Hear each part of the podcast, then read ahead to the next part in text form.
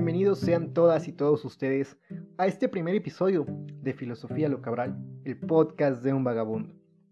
Me gustaría iniciar explicando por qué el podcast de un vagabundo.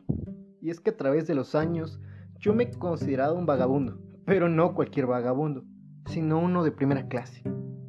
En primer lugar porque yo no tengo títulos inmobiliarios, no tengo posesiones ostentosas, y eso me hace no tener ah, algún lugar a donde regresar. Y en segundo es porque yo no conozco ninguna dicha más grande que te paguen por hacer lo que amas. Y justamente eso es lo que me pasa a mí. Me han pagado por hacer lo que amo y hablar como hoy hablo con todos ustedes. Por contar mi vida me han ofrecido un lugar donde dormir, me han ofrecido comida, me han pagado el viaje o transporte hacia lugares maravillosos donde he tenido la dicha de encontrarme con gente aún más maravillosa. Por hacer lo que más amo, que es hablar sobre filosofía, por ir a contar mis experiencias y un poquito de lo que he conocido, obviamente compartirlo con todos ustedes, me han pagado y yo no conozco una dicha más grande.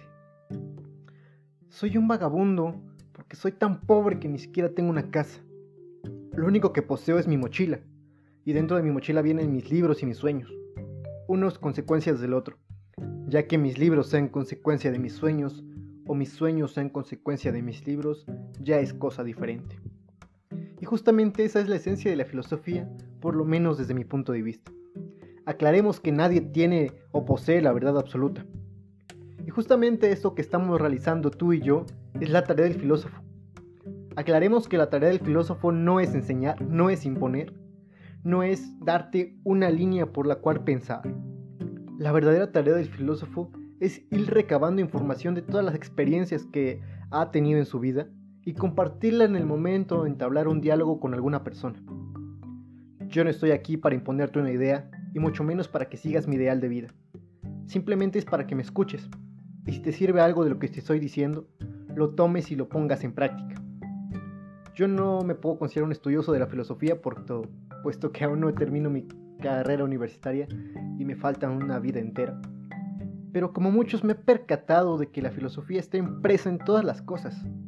En el arte, en la ciencia, en el deporte, en los trabajos, en la vida misma. Y la filosofía puede provenir de cualquier lado, sin importar corrientes, sin importar etnias, sin importar colores.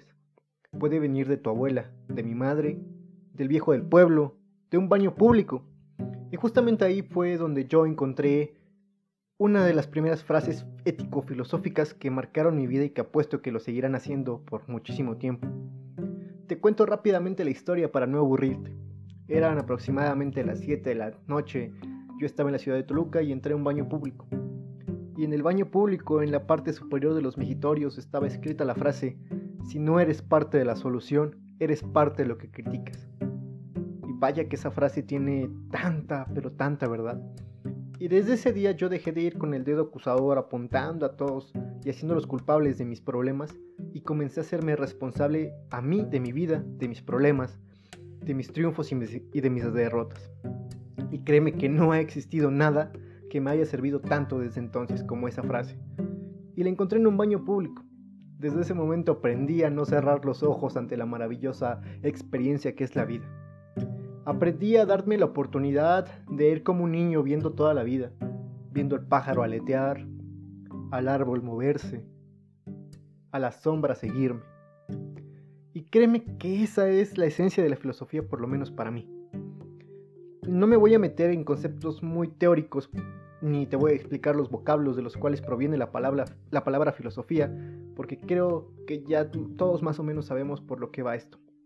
Pero sí te voy a decir lo que yo creo que es. La filosofía es una forma diferente de ver la vida, con una perspectiva diferente quizás. Y te lo repito, no importa por quién vengan los diálogos filosóficos.